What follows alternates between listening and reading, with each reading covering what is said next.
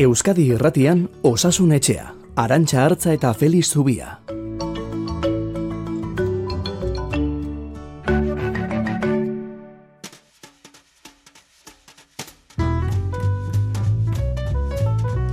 Kaixo, egun onda izuela denoi, nola harrapatu zaitugu? Pasata, pasatzen, noiz kutsatuko atezuan, hola moduz gaude gehienok ez Hala ere, egia esan bila eta bila hasita, eh? baina zantzu batzuk badira zeigarren olatu honetan baikortasun pikin bat ematen digutenak. Era berean tentu handiz hartu beharrekoak, eh? egia da, baina Nafarroan kontatzen ari gatzaizkizue 2000 kutsatutik behera zenbatu dituztela azken hogeita lau orduotan, Laister jasoko dugu datu berria, baina horrekin geldituko gara azken hiru astetan lehen aldiz, 2000 kutsatutik behera zenbatu dituzte Nafarroan. Gero, badakizue hirietako ondakin uretan virusak duen presentziaren neurtzen dutela, izurriteari neurri hartzeko adierazle gixera, bueno, ba ikusi dute Espainiar estatuan abenduaren amaieran maila historikoetan zela adierazle hori. Eta urtarrilarekin hainbat hiritako ur ondakinetan virus kontzentrazioa geratu egin dela. Hiritarren artean virusaren joan etorri hori nagitu egin dela, neurri txikian baldin bada ere. Esan da bezala adierazle aparak dira, eh? baina ala hasi beharko du ez da joera aldaketa horrek inoiz noiz bait baletor behintzat. Osasun etxan gaur ere ezinbestean noski itzeingo dugu koronavirusaz, baina nori gero. Ze honetan, medikuntza egiteko modua aldarazi dezaketen bi gertakari handi izan dira. Eta COVIDaren pandemiari lotuta berri on gutxi ditugunez azken aldi luze honetan, hoiei heldu eta gaurko saioa, baikortasun pixka batez aste erabaki dugu.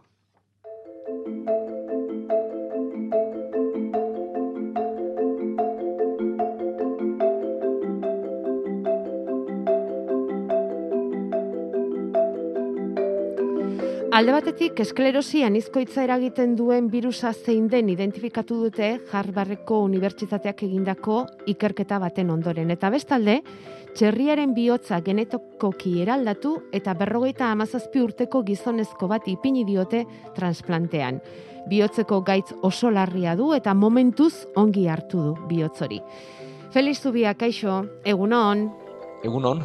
Bueno, biak ala biak ere eh, berri garrantzitsuak medikuntzaren zat, ez da, Felix?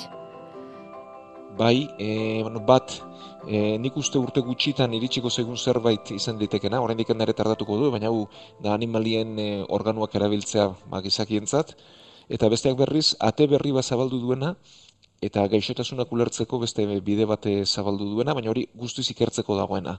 Beraz, e, iruditzen zaizunarekin hasiko gara. ba, nik e, pentsatutan ekan esklerosi anizkoitzarekin astea. Bai, bai. Bau, bueno, gaixotasun autoimune bada, e, bai. argitzeko, e, nervio sistemaren e, gaixotasun bada, eta gure defentzek bera erasotzen dute. E, neuronek, badakigu argindarraren bidez funtzionatzen dutela, eta kablek kanpotik plastikoa duten bezala, ba, neuronek badute inguruan mielina izeneko isolatzaile bat. Eta honek egiten du, ba, abiadura, transmisioaren abiadura, asko azkarragoa izatea. Eta esklerosian izkoitzen gertatzen dena da, mielinaren kontra lan egiten dutela gure defentzek, oda, defentza desegoki batzuk mielina erasotu, eta mielinaren galerak e, gertatzen direla. Orduan, nervio sistemaren toki diferentetan gertatu litezke, nervio optikoan eta ikusmena galdu, hizkuntzaren tokian, mugimenduarenean, eta e, gaixotasunaren bilakaera ere ba, oso aldakorra da. Orduan, zer ikusi da orain? Gaixotasun honen azpian, virus bat egon litekela Epstein-Barr izeneko virus bat. E, virus hau herpesaren familiko virus bada, eta e, badakigu virus honek mononukleosia sortzen duela. Bueno, e, txistuaren bidez e, transmititzen da, e, musuaren gaixotasuna deitu izan zaio, baina normalean pertsonatik pertsonara objektuen bidez e, transmititzen da askoz gehiago, estarrian infekzio bat sortzen du, faringitis bat sortzen du, eta zenbait kasutan gero gorputzen zehar banatzen da, eta bueno, barea hunditzen du, e, gongoiak hunditzen ditu, e, ezaguna da baitere virus hau kirolarietan ahultasuna eta ezina sortzen duelako batzutan epe luzera. Bai. Eta orain ikusi dena da, ba, gaixotasun hau pasadutenek, hogeita mabi aldiz arrisko handiagoa dutela esklerosian eskoitza garatzeko. Lotura hau estatistikoki izugarria da, eta bigaitzen artean lotura behar du derrigorrez baina ez dakiguna da nola, hori ikerketa honek ez duela esan.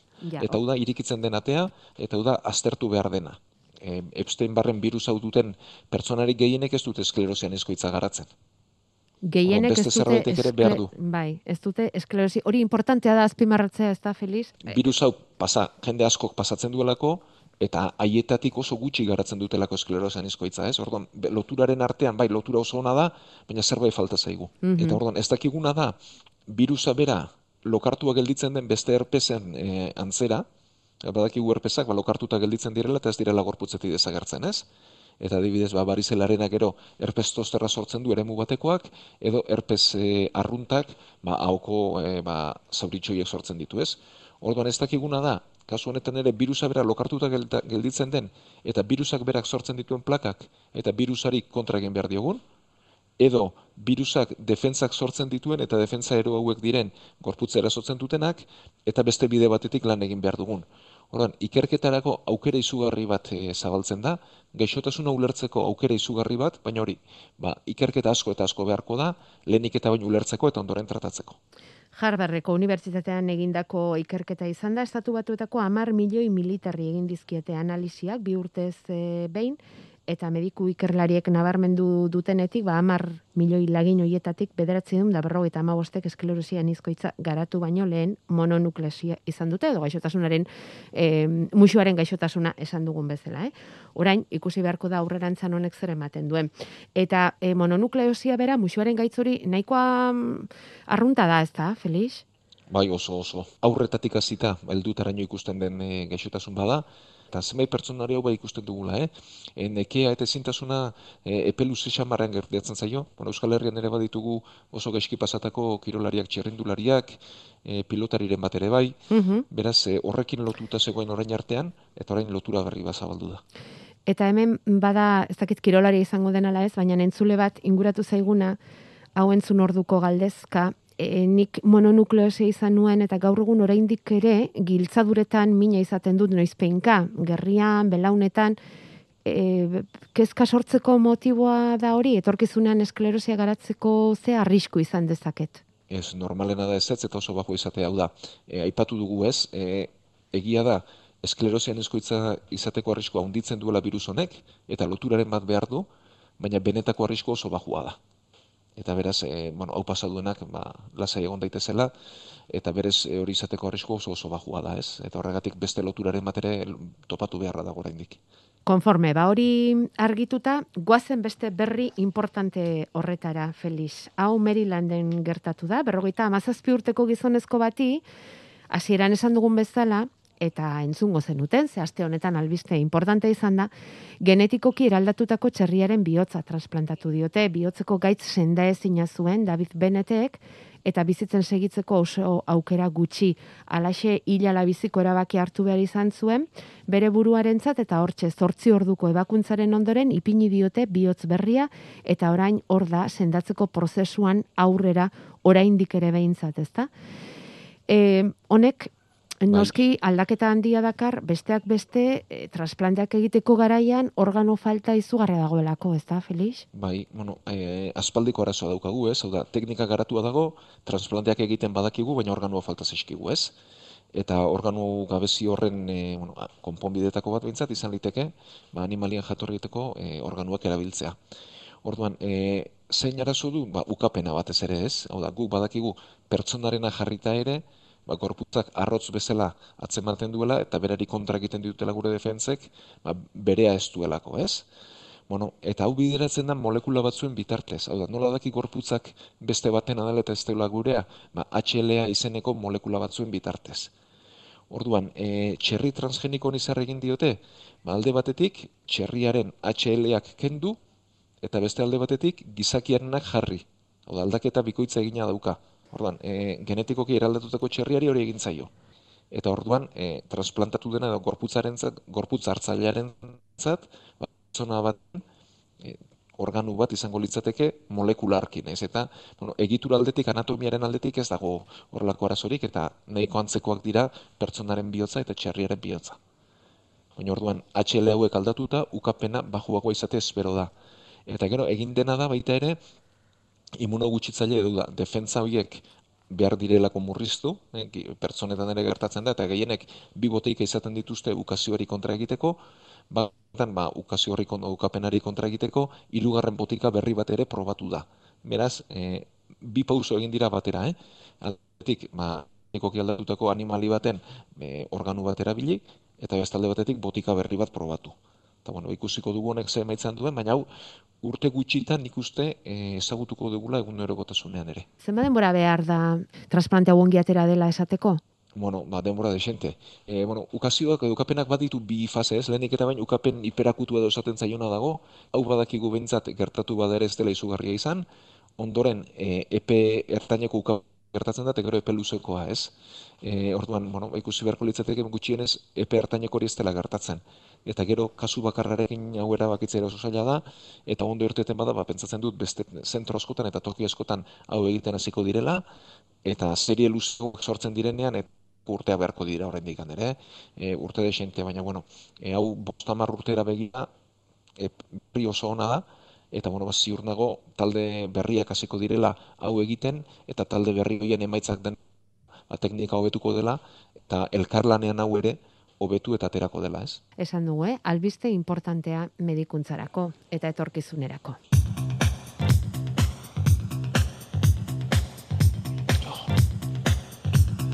Osasun etxea.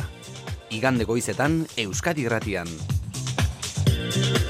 Goizeko amarrak arte, Feliz Zubia, Donostia Hospitaleko zainketa berezien unitateko zerbitzu burua lagundugula, astero bezala.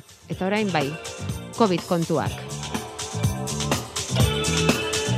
Badakizue COVID positiboak neurtu eta haiei jarraipen egiteko protokoloa aldatu egin duela osasun zailak aste honetan Euskal Autonomia Erkidegoan, sintomarik eta larritasunik ez dutenak ez dituzte zenbatuko, etxean antigeno proba egin eta soilik lanera joan ez zinean, baja behar dutenen kasuan egingo da zenbaketa eta gainerakoek etxean itxialdia egin eta euren burua bakartuz eta zainduz segiko dute eta Nafarroan ere antzerako aldaketa etorri da. Aste artean sartuko da indarrean. Positibo ematen dutenek proba hoiek egin beharko dituzte positibo hori berresteko. Hori horrela pandemiaren neurketa zehatza egitea bazailagoa izango da, e, zirrikitu bila gabiltzarako agian, baina hasieran esan dizuegu datu baikorxegoa topatu ditugula Nafarroan, kutsatuko purua zehatz neurtzen diar dute, eta azken hogeita lau orduotan, ba, 2000 kasutik bera neurtu dituzte, azken hiru astetan lendabiziko aldiz. Neurgailuen artean beste oso hurbiletik jarraitzen duguna ordea da ospitaletako presioa eta hoietan kasurik larrienen kopurua zenbatukoa den, ziuetan zenbat gaixo den eta hor ba ez dago aldaketan dirik momentuz ez du daude erietxeak eta Felizuek Donostia ospitalean bai plantan eta baita ziuko zerbitzuetan ere ze ikusi duzuen jakita gustatuko litzaiguke aste honetan ez du jarraitzen duzue Bai, ez du geunden eta ez du jarraitzen dugu. Ez da horrelako gora bera hundirik ere izan, eh? E, ospitaleratzen aldetik eta gure ziu unitatetako ekopuruen aldetik oso antzerako gaude. Beraz, e, hori ere ez da notizitxarra. Oda gu badakigu lehenik eta behin kasuak egotzen direla, ondoren egonkortu eta ondoren jetxi, eta gu beti amar bat egun atzera gatu zela. Orduan, ospitalean ere egonkortzera iritsi bagara, ba, adiraziko luke kalean egonkortasuna amar bat egun lehenago gertatu zela, eta kasuen jetxierak ere, ba, hasi behar duela, eta guretzat ere, ez dakit azte hau izango den oraindik ere txarra eta ondoren jetxiten hasiko garen, edo e, aste honetan jetxiera nabarituko dugun. Hala ere, e, betiko gora behar dugu, ziuetako egoera harintzeeko hiru bat azte behar direla, zeben paziente bat sartzen denean, ba, bere egonaldi oso luzea da, eta denborazko behar izaten dira paziente atera eta bere bilakaera jarraitzeko. Itxoin egin behar da. Orduan, denok desiatzen gauden joera aldaketa hori iritsi dela, ikusteko, ze orain dik behintzat oinarri sendorik egon ez dago, ez? Zantzu batzu badaude, eta... Bai, gertatu dena darentxa, e, neurketa sistema aldatu egin dela. Orda, neurketa sistema aldatzen den momentuan, ba, kopuruek ez dute balio. Beraz, ezen dituko konparatu lehenko numeroak eta horren dauzkagunak. Hori alde batetik. Eta gero bestetik ikusi beharko da protokolo honek ze eragina duen, ez? E, bueno, e, ze helburu du, balde ba, batetik, lehen mailako e, gainkarga hori murriztea. Baina honek badu beste arrisku bat, eta da kasu denak atzematen ez baldin badira, transmisio kateak eteteare asko zailago izango dela. Orduan, e, estrategian moduan hau aukeratzea ez ezinaren ondorioz bezik eta epe begira, ba nik uste horretarako oraindik ere goiz dela. E, ikusten ari garen da hori kalean transmisio izugarria dela, Eta, bueno, bagenuen beldurra omikron honek zer gertorreko zen, edo bagenuen zalantza, ez?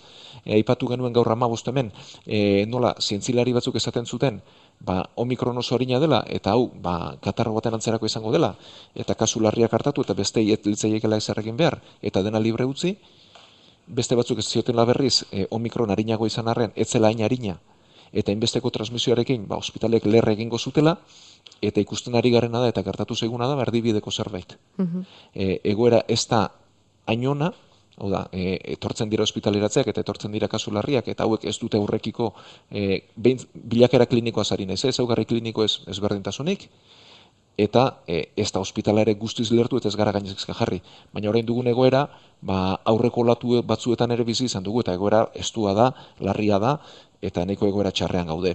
Orduan, e, ondorenean zer gertatuko den, bueno, espero duguna da, hainbesteko transmisioarekin, eta jende gehi askok gaitza pasa ondorenean, ba, koronavirusaren olatu txikiak izatea, jendeak gaitza izatea, baina ez larritzea eta ospitaleak e, hobeto joatea. Hori da espero duguna. Eta horrek estrategia aldaketa bai eskatuko lukela. Baina hori gertatzeko, hori egiteko bentsat, bai estatu egin behar da e, aurreikuspen hori, zentzua baduen aurreikuspena da, baina egin bitartean bentsat, itxaron egin beharko genuke, eta nik uste alde horretatik bentsat, estrategia bada, e, aurrera begirako estrategia bat eta ez lehen mailako arretaren ezinak eragina, ba, hori egiteko pixka bat itxaron egin beharko litzatekeela. Hori izango litzateke hainbezetan aipatu duten pandemia endemizatzea edo pandemia gripalizatzea, ez? Bueno, nik uste bi kontzeptu ezberdin direla, eh? E, kontuz, e, endemizazio, endemizazioa gauza hon bezala ikustearekin. Endemikoak esan nahi du inguru batean egonkor mantentzen den gaixotasun badela, baina mantentzen dela noski, ba, epidemia baino, hobea dela, baina ez da ona. E, adibide batetarako, ebola endemikoa da Afrikako toki batzuetan, eta horrek eriotz asko eragiten ditu. Ez? Edo badira e, malaria endemikoa da Afrikan, Asian eta Ego Ameriketan, eta horrek ere aurrak hiltzen ditu eta milak hiltzen ditu da. Endemikoak ez du zuzenean ona izan nahi. E, endemikoa litzateke gora bera gutxiko egoera bat, eta mantendua. Bueno, ba, hori alde batetik ona litzateke, baina litzateke erabateko pagotxa ere. Eta gero beste alde batetik, e, bueno, ba, zaintzako mediku edo zaintzako zentruen e, estrategia. Hau da, horrek zer esan nahi du? Ba, kasu guztiak neurtu bitartean, zentru jakin batzuetan neurtu litekela zenbat kasu dauden, eta gero zentru hauek kontutan hartu, ba, kalkulatu edo estimazio bat egin, benetan zenbat e, izango lirateken e, komunitatean zehar edo populazio guztian zabaldua dagoena. Eta berriz diot, hori baiestatzen bada estrategia egokia litzateke, baina lehenik eta bain baiestatu egin behar dugu eta ondoren ikusi. Akordatzen naiz eh, Omikrona Ego Afrikan sortu zenean eta handik eh, aste batzuetara, ez dakit hilabete bat edo izan zen, uste dut, ez da Felix esan genuena, baina han eh, kasuak eh, izugarri hasi ziren bezala, jeitsi ere eh, izugarrezko abiadan egin zirela. Zuk esan zen igun, bueno, itxoin egin behar da, hemen horrek eh, ze ondorio eta hemen e, baldintzak ere diferenteak dira eta horrek ze abia da hartzen duen ikusteko. Horri buruz ez zer badakigu? Bueno, e, Ego Afrikan han ere neurketa sistema aldatu zuten eta jetxe egin zan, Orduan, e, bueno, hemen ikusten ari garena da Europan, ez? Europan e, alde batetik Ego Afrikarekiko konparatu askoz e, ba, populazio zarragoa daukagu, zarragoa gara, eta beste alde batetik txertaketa gehiago daukagu. Eta, bueno, e, ikusten ari garena da, badibidez, erresuma batuan gu baino azte bete lehenago zijoa zela, jetxiera nabarmena gertatzen ari dela baina beti hainbesteko transmisioarekin ba zalantza sortzen zaigu, ez? Benetan hobekuntza gertatzen ari den edo ez garen zenbatzeko gauza eta benetan gainez eginda gauden eta kopuruek ez duten e, fidagarritasunik. Danimarkan eta nik askotan e, eredutzat aipatu izan dudan herrialdean ikusten ari direna da eta e, bueno, 6 milioi biztan ere ez dire iristen eta testak izugarri egiten dituzte, han kopurua mantentzen ari da. Oda, igoera izan zen, igoera handi hori gertatu zen, eta azte betean, orain, e, mantendu egin dira. Eta ikusten ari dena da ospitaletan e, antzerako gauza bat. E, ospitaleratzeak bai asko, baina ez izugarri eta ospitalek eusko moduan, baina aurreko pandemien antzeko, eta ziuetan, bakasuen igoera bai, baina gutxixeago ez hainbesteko igoera, ez? Orduan, e, gure egoera klinikoa Danimarkakoaren oso antzerakoa denez, ba, pentsatu beharko genuke hemen ere egon kortze batean egon garela, eta orain ia jisteko moduan gauden, ez? Eta gero bada beste zalantza bat, eta da omikron bera den harinagoa guztiz, edo txertoen babesak ematen digun e, onura hori eta txertorik espalitza izugarri izango litzatekeen, ez? E, ikusi delako, ba, txertatuek asko zarrisko gutxiago dutela ospitaleratzeko eta ziboan bukatzeko txertatu gabek baino, omikronekin ere. Eta, bueno, ba, hau zoritxarrez, hemendikan denbora pixka batera jakingo dugu, badireko Europan, bueno, e, osasunerako mundu erakundeak esan du, ez? Ondoren goazteetan, ba, Europarren erdiak edo bai. pasako dugula gaitza, e, badira oso txertaketa gutxi duten herrialdeak, txertaketa bajo dutenak, eta hor ikusiko da, e, edo omikron bera den harinagoa, edo txertaketak ematen duen babesa, eta hala balitz, ba, herrialde hauetan ospitalek gainezke egingo dute. Ba hori da ikusteko gertatzen zaiguna. Baina, bueno, geuk e, Euskal Herriari dago kionean bentsat, ba nik uste edo egonkortze puntuan gaudela edo jiste puntuan gaudela, eta ospitaletan e, ikusiko dugu edo aste honetan jaisten den, edo hemendik amabost egunera jaisten den hori da espero, espero duguna, urrengo astean, urrengo hemendik amabost egunera. Eta bitarte horretan, ospitalean, oinarrizko zenbait e, zerbitzu bete ez horrekin jarraitzen duzue, e, kirofanoetako lana eta baldintzatuta? Ze bueno, ikusi ditugu lehen bai, arretako e, medikoak eta langileak e, lainen ez gainezka daudela, e, buru eman ezin direla, osasun zentroen aurrean protestak italdiak egin dituzte aste honetan ere. Egoera ospitaletako kirofanoetan eta nolakoa da? Pentsatu behar dugu, bi olatu batera izan ditugula, ez? Azaroa bukaeran eta abenduaren ia bukaeraraino hor deltaren igoera handi bat izan genuen eta ospitaleak oso beteta zeuden eta horren gainean omikron iritsin zaigu, ez? Orduan bi batera izan ditugu. Eta horrek eh, derrigortu gaitu, ba, premiazkoak ez ziren ebakuntzak e, murriztera eta gelditzera kasu askotan, ez dira hilala biziko ebakuntzak, baina bai egin beharrekoak eta horrek kalte handia dakar, eta justu-justu mantentzen ditugu ba, minbizia dutenak, eta mantentzen ditugu e, premiazkoak direnak ba, egoera asko larritu delako, ez? Baina honek e, bueno, ba, kalte handia egiten dio pertsona askori, eta ja alik eta azkarren ba, moduan gauden. Bai, ze mm, ospitaleak gainezkago da aparte, eta lankarga berezko horri batu zaio ba, langile askok bajartu behar izan duela, ez da? Ba, osasun langileen artean ere koronavirusa mm, kutsatutakoak badirelako, ez da? Beste arlo askotan bezala. Txertuak aipatu ditugu lehen eta Feliz laugarren dosiaz galdetu nahi genizun, hor iritzi desberdinak sortu dira, momentuz imuno gutxi egitasuna duten jartzeko proposamena egin dute hemen gure inguruan, baina badire herrialde batzuk e, Chile edo eta Israel esate baterako laugarren dosia zabaltzea pentsatzen ari direnak. Zuk nola ikusten duzu hauzi hori?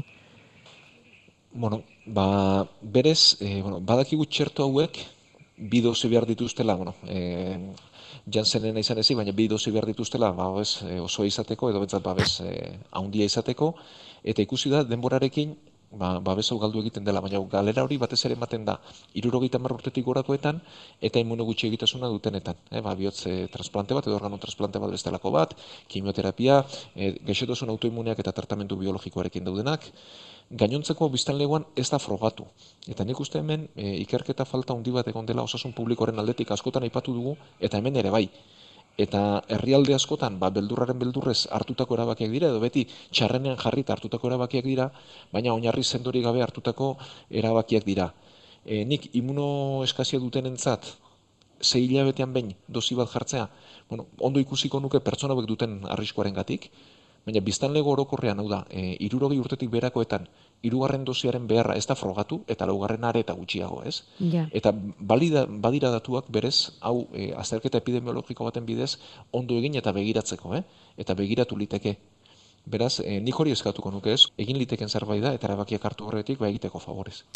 Eta bien bitartean hirugarren dosia hartzen ari gara, edo errefortzu dosi hori esaten zaiona, ez? eta jendea galdezka daukagu, entzulea galdezka dauzkagu, Felix, gaitza pasa eta zenba denborara gomendatuko zenuke hirugarren dosi hori e, hartzera, hartzeko erabakia mm, e, izan ezkero behintzat. Bai, hemen ere bada beste ezagutza falta handi bat, ez? Oda, gaitza pasa duenak, defentzak e, immunitate naturale sortu ditu, eta horrek berez indartzeko behar e, txertua baino e, zenbat irauten duen, ba ez dakigu. Eta gero ez dakigu honek berriz kutzatuta ere ze larritasun izango duen. Bueno, zenbateko tartea, balen zei hilabete zitza egiten ari ginen. Berez, hau murrizteko ere daturik ez dugu. Eta daturik ezean, nik gutxienez bi hilabete itxarango nuke, hortik aurrera ikusi, baina berriz diot, eh? bada nahikoa kasuistika, honi buruzko ikerketa bat egin, eta erabakiak datuen arabera hartzeko, datuen gainean hartzeko, eta ez ba, modu masiboan denentzat egiteko, ez? Bueno, eta bien bitartean, ba, norberak erabaki dezala, errefortzu dosi hori hartu ala ez, eta hartzekotan, galdezka dauzkagu, bai. AstraZeneca hartutakoak, e, gero Pfizer nahazteak, edo Modernarekin nahazteak, e, etxe diferentetako txertuak nahazte horrek arriskurik baote dakarren. Bueno, hau bai, honi buruz bai datu baditugula, ikerketak baditugu, eta hau esan genezake, etxe ezberdinetako txertuak nahazteak, dakarrena da immunitate gehiago sortzea, eta lehen momentuan, ba, bigarren mailako efektuarin gehiago izatea, ez, hau da, e, lehen etxe batekoa jarrita, horriz kontrako antikorputza sortu dira, eta bigarren txertu ez da berdin berdina, beste etxe baten ez da berdin berdina.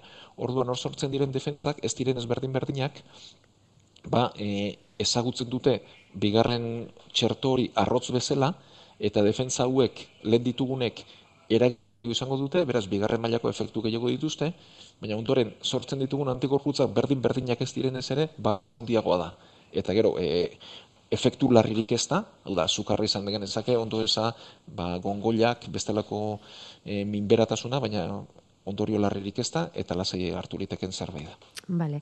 Eta gero aurren txertaketa zere galdera asko ditugu, Feliz, baina bueno, e, pare batetarako astia, ez dakit hori ere badaukagu, baina saiatuko gara aurrekoaren aritik, eh? gaitza pasaduten aurrak, txertatzea beharrezko ikusten duzun ala ez, euren kezka da ezen bat gutxiago kutsatuko luketen txertatuta baleude, eta alaba ez txertatzeak besteekiko begirune falta erakutsiko ote lukeen helduen kasuan bezala. Omikronek era bat aldatu digu, ez?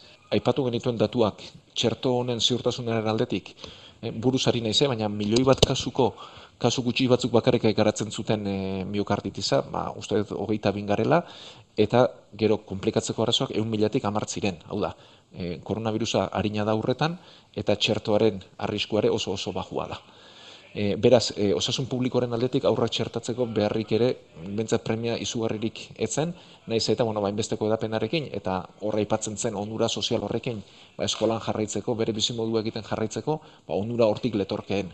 Endeuko eskotan aipatu izan nuen, e, elduok bizimodua aldatu ez eta aurrak tatzera eramatea bestelako estrategiari gabetzitzei dela ondo eruditzen bueno, e, hori da bidea, e, aurra txertatu ditugu, ikusi da, komplikazio berezirik ez dela gertatu eta arrisku berezirik ez dela, eta orain buelta etorri zaigu, ez? E, gaitza pasaduen aurra txertatu behar dugu? Oda, mm, nik hor bai ez dudala gainera e, horrelako premirik ikusten. Arriskua du, ez. Zerbait gertatu guzio txertatu hori, ez. Bila bete pasata txertatu genezake? Ba, txertatu genezake. Baina behin gaitza pasata eta immunitate naturala duen aur bati txerto bat jartzea, bueno, ba, hemen ere, e, zientziaren aldetik itxaron egin beharko genuke eta aztertu zer gertatzen den, ez? E, bueno, bagia da zurrun honen barruan sartua gaudela, eta bila bete pasata entuzia jarrita inorentzat ez dela arrisku, baina premia ere ez litzateke.